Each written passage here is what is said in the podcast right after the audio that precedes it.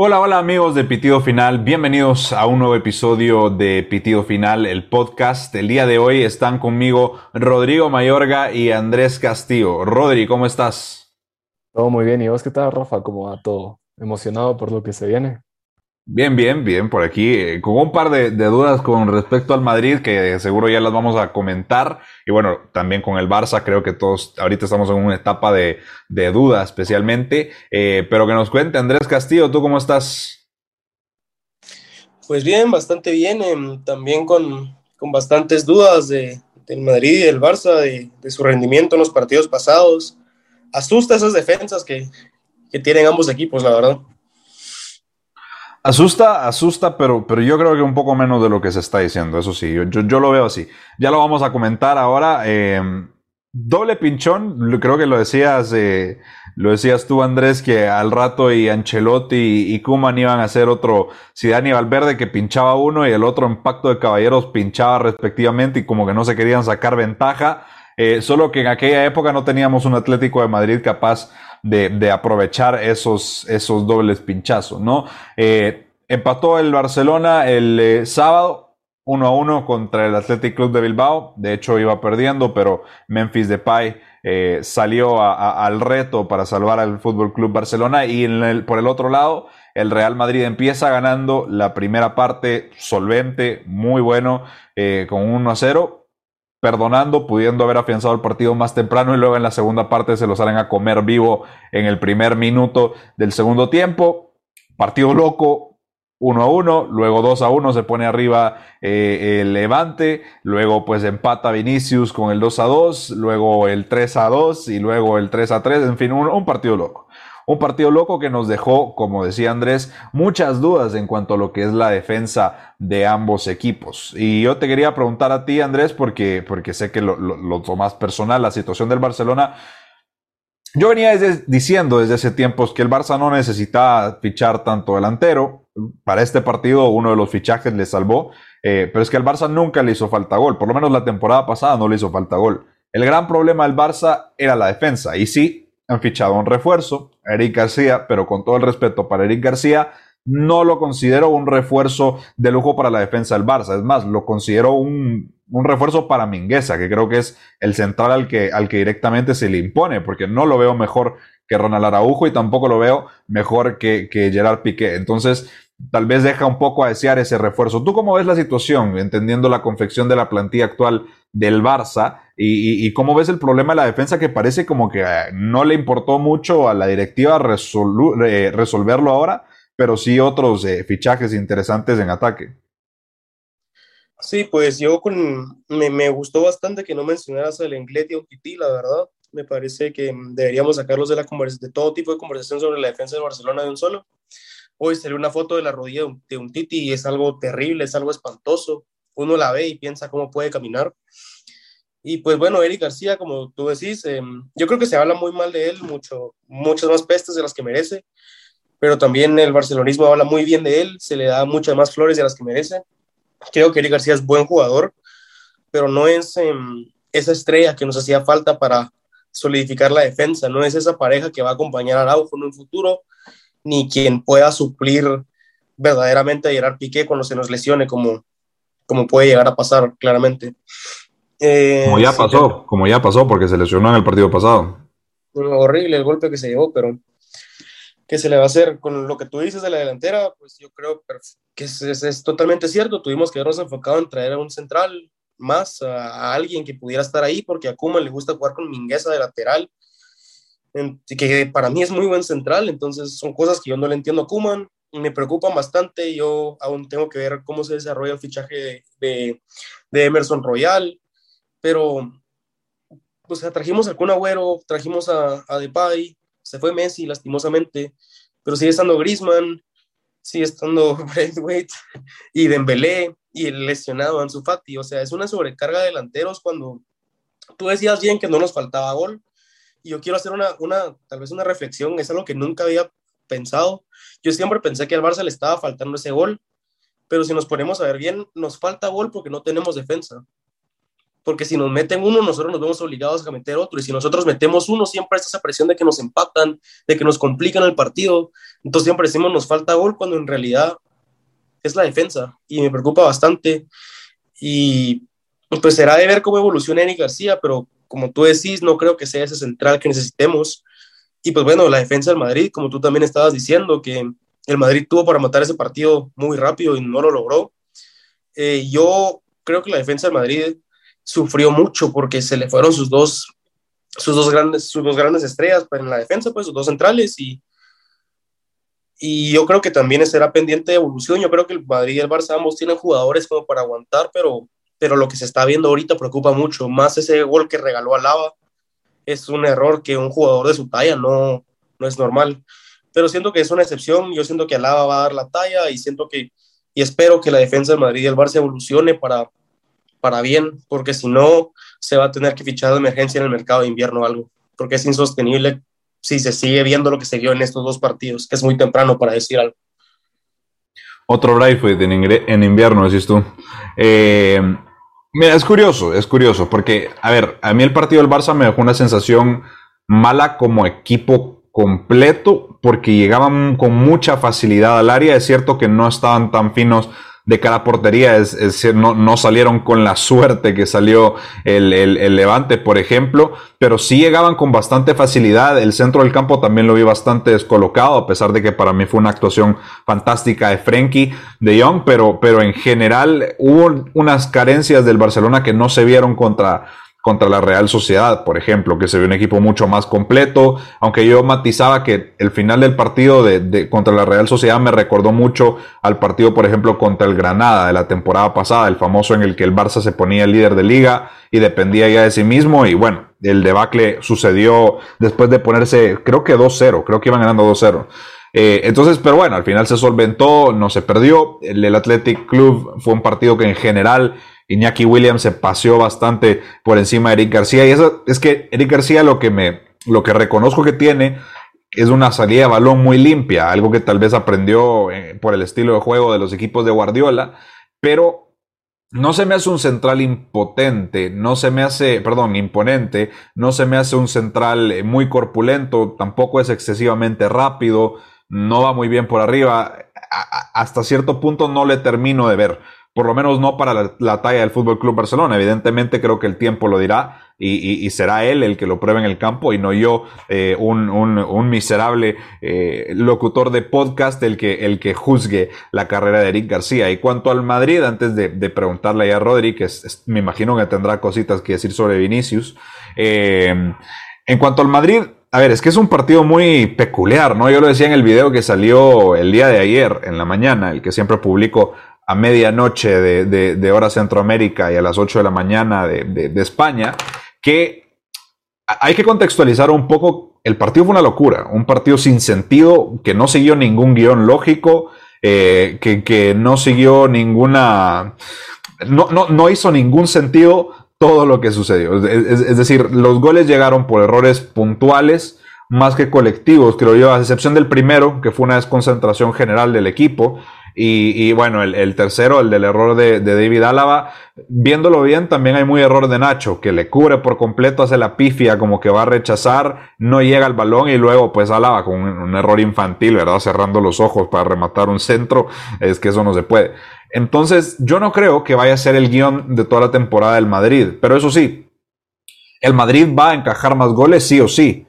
Creo que la defensa es mucho mejor de lo que se pinta, porque yo sí le tengo bastante fe a, Álava y Militao, o Nacho y Militao, y bueno, de lateral izquierdo fue Mendío, Miguel Gutiérrez, creo que hay bastante talento, pero solo con el hecho de que se te vayan Ramos y Barán, ya estás seguro que vas a notar, a encajar un par de goles más, y luego el cambio de esquema a jugar con Ancelotti, que es un entrenador que adelanta mucho más líneas, que le gusta jugar mucho más en campo contrario que Zidane, que priorizaba el orden, definitivamente el Madrid va a recibir más goles.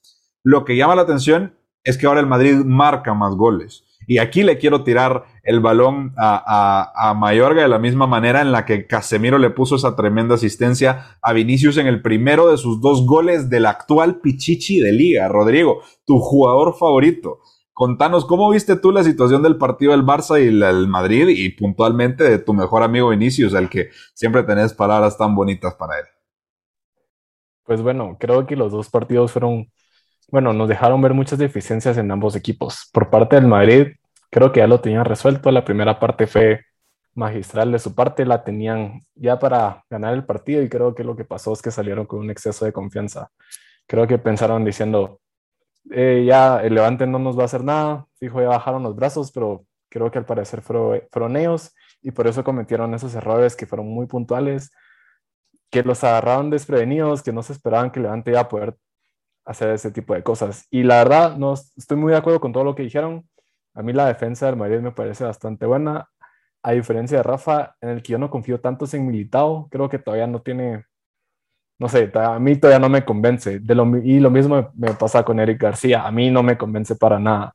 No me parece un mal jugador, pero sinceramente no entiendo por qué el Barça se fijó en él en un primer lugar o sea, en el City casi ni jugaba y decían que era porque lo tenían castigado porque quería salir, pero la verdad, viendo la defensa que tiene el City, tampoco lo veo como que le haya sido un titular indiscutible, ni mucho menos.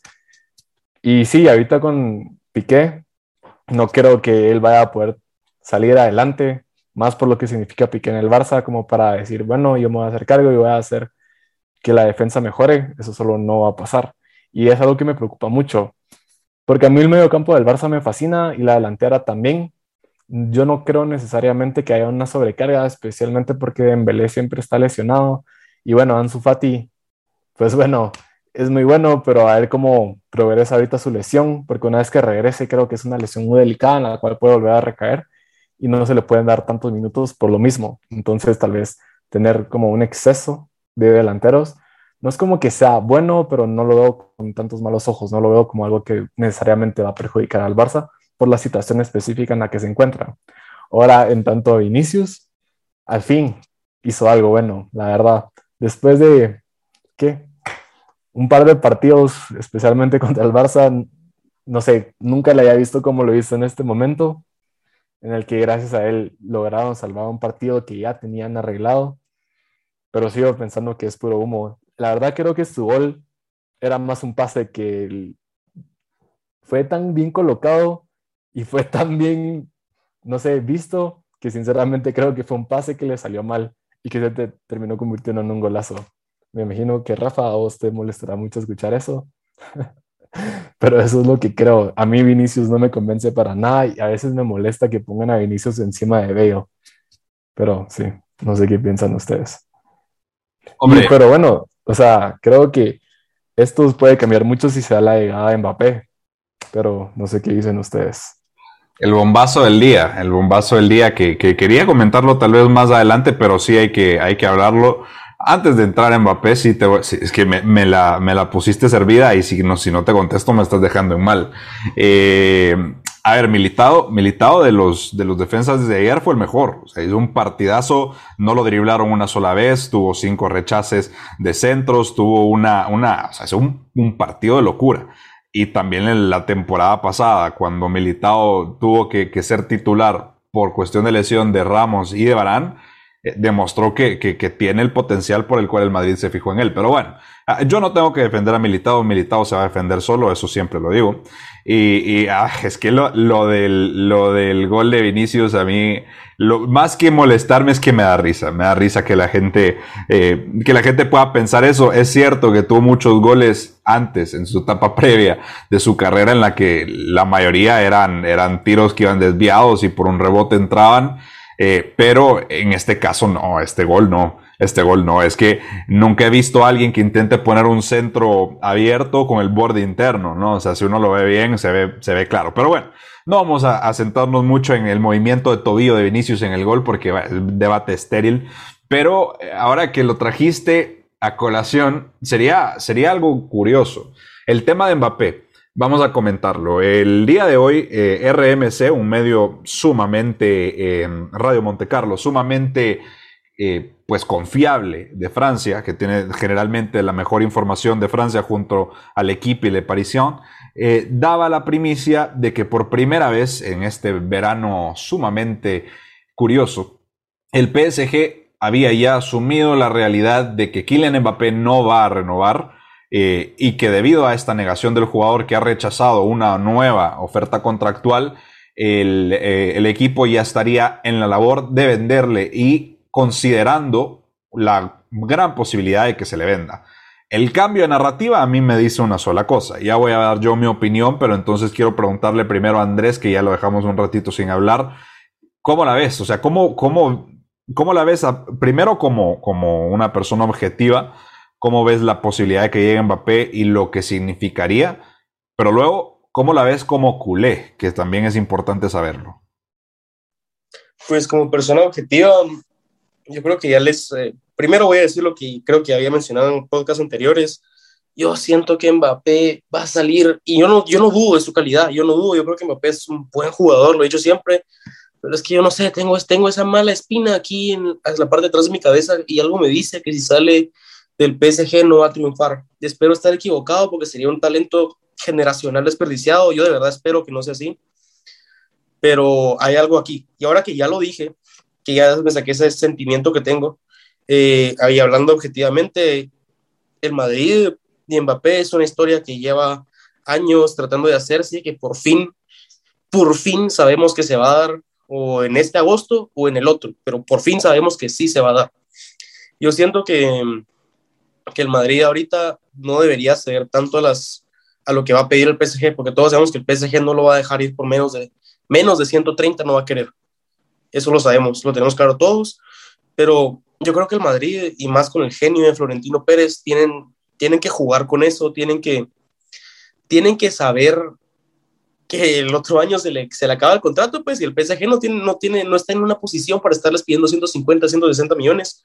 Yo espero que Florentino Pérez logre rebajarle el precio, porque no me gustaría que el mercado se siguiera inflando más, porque eso solo significaría que el equipo que quiera fichar a Haaland el siguiente año también tendría que pagar una suma extremadamente grande y que creo que será el Madrid. Pero yo sí espero que Florentino logre rebajar su precio, porque eso me preocupa mucho como aficionado al fútbol. Pero como culé, em, me preocupa bastante que llegue Mbappé, porque ya nos hizo el daño que nos hizo en el Camp Nou en la Champions en febrero, con ese partidazo espectacular que se marcó ese fue, fue, fue buen partido, lo tengo que admitir, me dolió en su momento, pero es un jugador espectacular, lo quiero ver triunfar como aficionado al fútbol y me va a doler mucho que sea en el Madrid.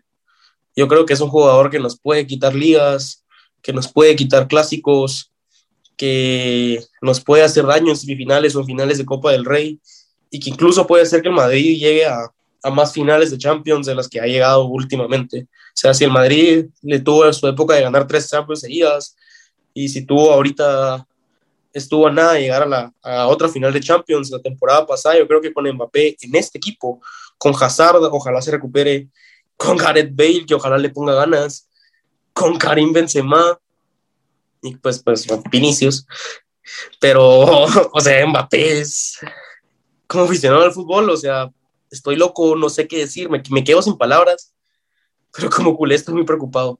Es lo que le decía cuando tuvimos a Ramón, lo que, lo que dijimos fuera de cámara cuando estábamos hablando de él, que decía, bueno, pues sí, que ojalá que, que Mbappé llegue al Madrid. Yo decía, ojalá no. Como culé estoy muy asustado, lo tengo que reconocer. Ojalá el sentimiento que tengo acá sea cierto y que no nos haga tanto daño como creo que sí nos va a hacer. Pero es que me quedo sin palabras. sería un trauma total ver a Messi irse a París, ver a Mbappé llegar al Madrid y no digo que el Barça no pueda competir contra el Madrid, pero Mbappé va a hacer eso que le va a resolver partidos al Madrid cuando están complicados, definitivamente. Entonces, yo creo que el Madrid así le puede sacar los puntos que sea al Atlético y al Barça y puede llegar lejos en las otras dos competiciones de eliminación directa. Estoy muy asustado, te lo voy a decir de verdad. Mira, yo soy un poco adivino y yo sé que Rodri va a estar en contra de eso último que dijiste. Eh, pero mira, te agradezco porque no sos como, como el típico Jota Jordi diciendo, no, yo quiero que Mbappé venga al Madrid, porque yo quiero ganarle al Madrid con Mbappé. O sea, si Mbappé estuviera a punto de llegar al Barça, yo estaría con el mismo miedo y yo diría, no, que no, que no llegue. O sea, yo no le quiero ganar al Barça con Messi, yo le quiero ganar al Barça, punto. O sea, eso de quiero ganarle al Madrid con los mejores, eso es, bueno, en fin, cada quien a lo suyo, ¿no? Eh, con lo que tal vez no estoy de acuerdo es con la, lo de que Mbappé no va, no va a eh, perdón, a que no, que no va a triunfar fuera del PSG. Creo que es un jugador llamado a la grandeza, pero bueno, ojalá de verdad que no se cumpla tu espinita. Generalmente sos una persona con, con, muy buena intuición, se te suelen cumplir las predicciones. Últimamente ya no estás tan atinado como antes, se te ha ido la magia, se te ha ido la flor, eh, pero, pero antes sí le, le pegabas a varias. Y y nada, yo soy de tu equipo, ¿sabes? Yo soy de los que cree que, Florentino Pérez debería aguantar popularmente sería, creo yo, eh, linchado. La gente no comprendería que no traiga Mbappé en, esta, en este verano. La gente lo querría, lo querría fuera. Gracias a Dios el Madrid se rige por mecanismos distintos y no creo que pasara. Eh, pero yo soy de los que dicen, no, aguanten, hombre, ¿qué? Un año, un año más me lo trago. Un año más me lo trago. Trayéndolo libre, me aguanto un año más. Yo personalmente lo veo así. Pero ahora te pregunto a ti, Rodri, que sos un gran fan de, de de Mbappé, eso sí me consta, así como, como tenés cierto cariño por el PSG, yo todavía recuerdo aquella eliminatoria en el, 2000, eh, 2018 donde decías que Mbappé iba a pasar así, así el Madrid y bueno, al final termina pasando el Madrid en octavos de final contra el PSG, pero desde entonces has tenido un cariño con este jugador y con el club hasta cierto punto. ¿Cómo la ves? ¿Cómo ves la situación? ¿Cómo ves especialmente dos cosas que dijo Andrés? Eh, la primera de, que Mbappé no está, que probablemente si sale del París no va a triunfar. Y la segunda, que la de que ya con Mbappé el Madrid le podría pasar eh, encima al Atlético la cantidad de puntos que le quiera sacar. Que, por cierto, yo esa sí la comparto. Yo sí estoy de acuerdo. En esta liga creo que con Mbappé alcanza para arrollar al que sea. Yo tengo menos apreciación por el fútbol en general de la liga de lo que creo que tenés tú. Pues yo también creo que lo que necesita Mbappé para triunfar es salir del PSG, aunque me duele aceptarlo. Porque es más, si llegara a pasar que ganan esta Champions con Mbappé, estoy seguro que la gente eh, pensaría más, sí, la ganaron porque llegó Messi y se le quitaría cierto peso a Mbappé. Entonces sí creo que si Mbappé en verdad quiere triunfar como jugador individualmente, creo que sí tiene que salir del PSG. Y me duele mucho y me asusta también como culé, no quiero que que Mbappé ni, ni un buen jugador quiero que llegue al Madrid. Por supuesto que no, es algo que me da mucho miedo. Sin embargo, tampoco pienso que va a ser la gran, no sé, o sea, creo que lo mismo pasó con Cristiano. Cuando llegó Cristiano al Madrid, yo estaba súper asustado. Dije, no, ya va a ser así. Y bueno, pasó y a pesar de que sí fue así y que con Cristiano cambiaron muchísimo y empezaron a tener esta racha ganadora, tuvieron que pasar ciertos años para que pudieran ganar Champions, para que empezaran a tener una mejor racha en liga y así. Y creo que algo, algo parecido puede pasar con Mbappé. No estoy negando que Mbappé va a llegar y romperla con el Madrid si es que llegara a cambiar de equipo. Eso es algo que va a pasar definitivamente, pero tampoco creo que va a ser algo inmediato en el que desde el primer partido Mbappé va a empezar a ser el número uno y que va a hacer que Madrid gane absolutamente todo, absolutamente a todos los equipos con o sin Mbappé, y esto ya lo había dicho antes, para mí el favorito para ganar la liga es el Atlético. Es algo diferente en Champions. En Champions sí creo que con Mbappé el Madrid va a arrasar. Es algo que arrasa aunque te duela un poco, Rafa, yo sinceramente creo que Mbappé no va a cambiar tanto la liga. Porque lo vimos en Francia, en, en una delantera que para mí, Mbappé Neymar es la mejor que hay. O sea, para mí, Mbappé Neymar es lo mejor que hay, mejor que Cristiano, mejor que Messi en cualquier delantera. Esos dos juntos en su mejor nivel son increíbles y creo que es por algo, por eso que le pudieron ganar al Bayern, que para mí es el mejor equipo que hay en este momento, por lo menos. Entonces, no sé, tampoco Mbappé es, por supuesto, un factor increíblemente determinante, pero tampoco lo veo como, no sé, el, el que va a ser el que Madrid regresa a los días de gloria, solo él como tal, no. Y no sé, a veces también me deja pensando, y si llega Mbappé al Madrid, esto no dejaría un espacio para que el PSG pueda empezar a jalar a Haaland y que piensen ficharlo. O sea, yo pensaría que yo en un principio pensaría que Haaland no le hubiera gustado irse, a, no le hubiera gustado para nada irse al PSG, pero después de lo que hizo el PSG esta temporada, llamando a tantos cracks, de gratis a los que se pueden a cualquier equipo, no sé, me deja pensando que tal vez esa podría ser una amenaza que puede, que puede pasar, que puede ser un buen sustituto para Mbappé. No sé qué piensan ustedes. De que sería un buen sustituto para Mbappé, lo sería. Pero yo tengo, sé cosas que he ido contando poco a poco, que no puedo contar del todo, eh, por lo menos no directamente. Así que con lo de que Haaland vaya a terminar en el PSG, yo te voy a responder algo bien florentinesco. Tranquilo. Yo creo que, Andrés la, puso bien tirada. Y con lo de que Mbappé no, no, no, no, no marcaría diferencias en liga, voy a decir un par de cositas. Betis Cádiz 1-1. Deportivo a la vez Mallorca 0-1. Granada Valencia 1-1. Español de Barcelona Villarreal 0-0. Athletic Club Barcelona 1-1. Real Sociedad Rayo Vallecano 1-0. Atlético de Madrid Elche 1-0. Getafe Sevilla 0-1. Osasuna Celta 0-0. Levante Real Madrid 3-3. El que crea que esta es una liga a donde Mbappé no va a venir a hacer desastres, tiene que ver un poco más de partidos que no sean solo del, Madrid y del, y del, Barça o del Atlético, porque es que el nivel en general, Rodri, al nivelito de la Liga On, ¿eh? al nivelito de la Liga On, no, no, no creo que estemos tan lejos. Pero creo que Andrés quería decir algo de lo de Holland, a ver. Primero que nada, eh, voy, a, voy, a, complementar lo que dijiste ahorita de Mbappé. Eh, yo creo que sí va a llegar a ser estragos en la liga, pero pero me gustó mucho lo que dijo eh, Rodrigo ahorita, que, que tal vez eh, no sea desde el primer partido, que tal vez le, veamos un par le veremos un par de partidos flojos, como se le ven a cualquier jugador, como se le han visto a Messi, a Cristiano, etcétera, etcétera. Em, puede ser muy cierto y lo único que habría que pedir al madridismo es que si llega a tener cinco o seis partidos malos seguidos, no lo crucifiquen como crucificaron a Benzema en su primera temporada. le, van a pitar, le van a pitar, te lo digo, le van a pitar. Y después em, lo que dijo Rodríguez, Holland me dejó en shock, no lo había pensado nunca. Y yo sí estoy muy seguro que Holland ya de tener un precontrato con el Madrid. Tengo un presentimiento fuerte y han estado hablando mucha gente de eso.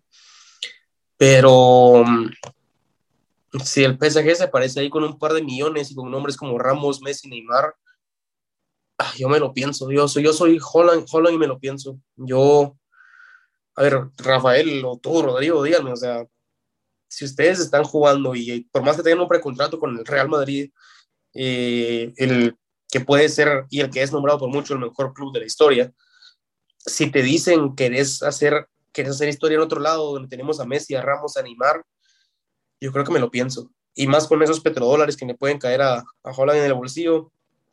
Y no, no, no sé, no sé, no creo que podamos tirarlo solo así como que no, no puede ser, porque tal vez nos llevemos un gran susto cuando, cuando el PSG entre a la puja como, como le gusta hacer para molestar al Madrid y al Barça, como ha hecho los últimos años.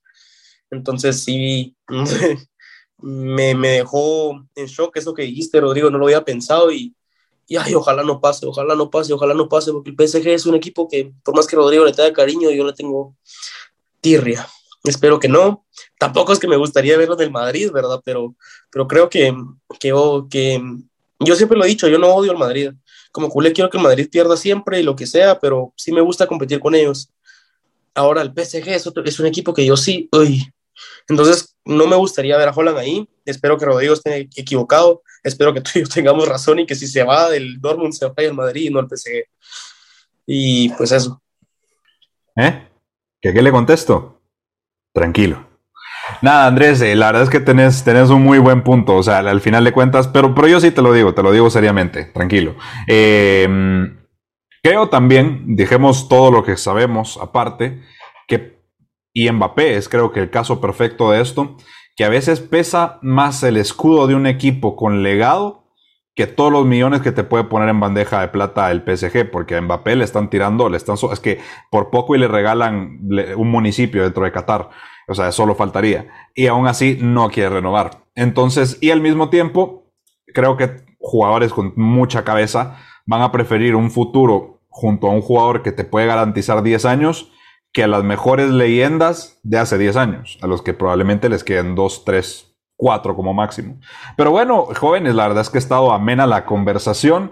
Ya estamos viendo eh, al árbitro con el cartelito. Lástima porque me estaba gustando mucho esta conversación. Yo lancé una teoría el día de hoy en, uno de los videos que subí, que al final de cuentas, Pedrerol, eh, José Félix Díaz, eh, José Luis Sánchez, periodistas muy cercanos al entorno del Madrid, vienen diciendo desde antes de que empezara el mercado, que iba a ser un verano largo, que iba a ser un agosto largo, que todo se iba a definir en las últimas semanas, eh, y que antes de eso, pues que nada, que tic-tac, que se mantuvieran tranquilos, etcétera, etcétera, y los jueguitos que han estado haciendo en Twitter.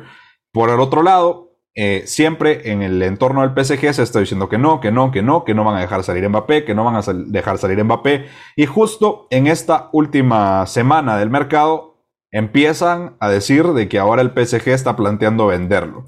Yo lo que decía es que me suena que lo tenían apalabrado desde mucho antes y el PSG simplemente quería vender la narrativa de que habían hecho todo por retener a Mbappé y que al final no se había podido, que le habían ofrecido mil eh, ofertas de renovación, pero que ha sido por el jugador que no quiso salir, porque se están cumpliendo los tramos de la prensa madrileña. Aún así, Pedrerol dijo el día de hoy, bueno, ayer para ustedes que lo escuchan el día siguiente, eh, que todo puede pasar con el tema de Mbappé. Así que hoy sí que la pregunta es obvia, les he dado dos minutos casi para pensar en su respuesta. Les pregunto, Andrés, ¿viene este verano Kylian Mbappé al Real Madrid? Sí, pero ojalá por menos de 120 millones. Ok, Rodri, me estoy muriendo por esa respuesta. ¿Viene o no viene? No. No, bueno, se mantiene, se mantiene. Eh, quería saber, quería saber, quería saber, porque si decías que sí, ibas a estar cambiando de opinión con respecto a tu última respuesta. Y si decías que, que no, pues estabas pasándote al lado bueno de la historia, pero estabas, estabas cambiando tu forma de pensar. Así que. bueno, ¿sabes qué? Tal vez no me molestaría ver llegar a Mbappé al Madrid, marcar mil goles al partido y aún así no ganar la liga. Ah, otro Jota Jordi tenemos aquí, ¿no? Bueno, ¿qué te puedo decir? Al final de cuentas, cada quien puede creer lo que quiera. Narnia es un libro y una película muy bonita y un mundo fantasioso bastante bonito donde poder vivir, Mayorga. Yo sé que eh, te voy a, te voy a contactar con algún agente inmobiliario que tiene casas en Narnia. Muchas gracias, eh, jóvenes, por estar aquí conmigo. Muchas gracias siempre por venir a platicar de este deporte que nos encanta tanto. Es verdaderamente un placer y este ha sido un, un, un episodio muy ameno. Hoy tener a, Andrés están siendo más sensato que Rodrigo, es que cada vez vemos lo que está pasando en el mundo, es una locura. Eh, muchas gracias a ustedes por siempre estarnos escuchando, ya saben eh, que si les ha gustado pueden ir a verlo también en YouTube, si no, si, si lo están escuchando en Spotify y quieren vernos nuestras hermosas caras que todavía no conocen, eh, Pitido Final TV en YouTube, suscríbanse al canal y bueno, síganos apoyando porque vamos a seguir haciendo lo mismo que tanto nos gusta. Ya estamos escuchando al árbitro con el pitido final. Nos vemos a la próxima.